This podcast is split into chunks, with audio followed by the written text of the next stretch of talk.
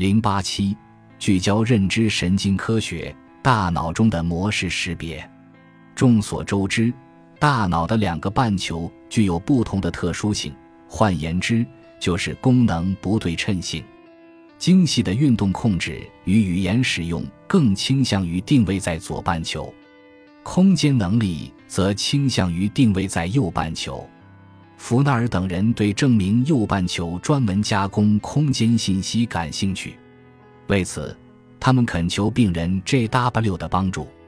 这个病人四十五岁，右利手，二十五岁那年为控制严重的癫痫，曾接受过胼胝体切割术。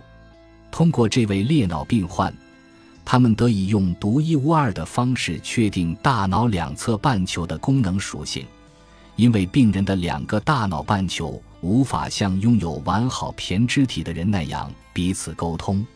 使用一系列刺激进行测试，他们发现两个半球都能编码刺激，但左半球在识别刺激的空间差异方面表现较差。他们得出结论：左半球更倾向于进行模式识别，而右半球更倾向于进行空间信息分析。